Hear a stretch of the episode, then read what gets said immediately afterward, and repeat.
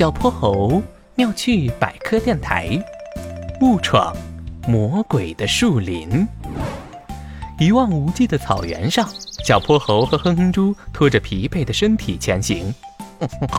小泼猴，我们还回得去家吗？要不是你刚才非要喂我喝什么火龙果青椒汁，就不会把水泼到定位器上。现在我也不知道该去哪儿了。我也不是故意的嘛，我只是，我只是想和你分享好吃的。算了算了，也是我太不小心。按照屏幕上最后显示的地图，我们只要一路向西，然后，等等，我们现在走的是西边吗？两人在风中面面相觑。随着太阳落下山坡，空旷的草原显得越发荒凉。哼哼猪紧紧拉着小泼猴的手。边走边四处张望，忽然他发现远处有一片光亮，好亮啊！那里是什么呀？走，我们过去看看。摇曳的光芒成为了黑暗中唯一的标志物。小泼猴和哼哼猪一路小跑，终于发现发光的是一片树林。奇怪，这些树上没有挂灯带，是靠什么发光的呢？这里，这里该不会是什么魔法树林吧？会有长着胡萝卜鼻子的女巫吗？嘿嘿，说不定还有红皮肤的魔鬼呢！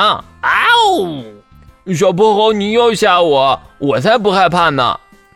挥动着小胖胳膊，哼哼猪跳起来去摸散发着幽蓝光芒的叶片，却不小心打中了藏在其中的机关，一股冰凉刺激的气体喷到他脸上。啊 啊！切，这是什么味儿啊？我的眼睛好疼，好像有薄荷和胡椒粉的味道。啊切，这这该不会真是魔鬼的家园吧？哼哼猪一边流眼泪，一边揉眼睛，跌跌撞撞地向前走去，无意中碰到了树身，下一秒他就被巨大弹簧给撞飞了。警报！警报！入侵者警报！哎呦，我的屁股啊！这都是什么呀？别洒水呀！呃，什么味道？安装有洒水装置的监控机器人飞到半空中，锁定了小泼猴和哼哼猪，追在两人屁股后面，射出一道道粘稠的黄绿色水流。救命啊！嗯，就别喊了，万一把魔鬼喊来怎么办？两人被驱赶到树林的小道上，远离了发光树，机器人便恢复平静，慢悠悠地飞了回去。在发光树的照耀下，小泼猴和哼哼猪帮助对方清理了脸上的水渍，顺着小路向内走去时，正巧撞上了步履匆匆的羚羊博士。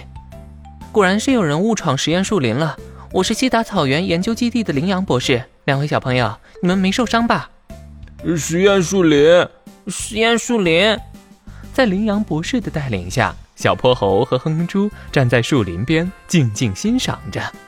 没错，我们正在研究一种特殊的基因，利用萤火虫的发光特征和一些海洋细菌的成分，构建出能代替传统路灯的发光植物。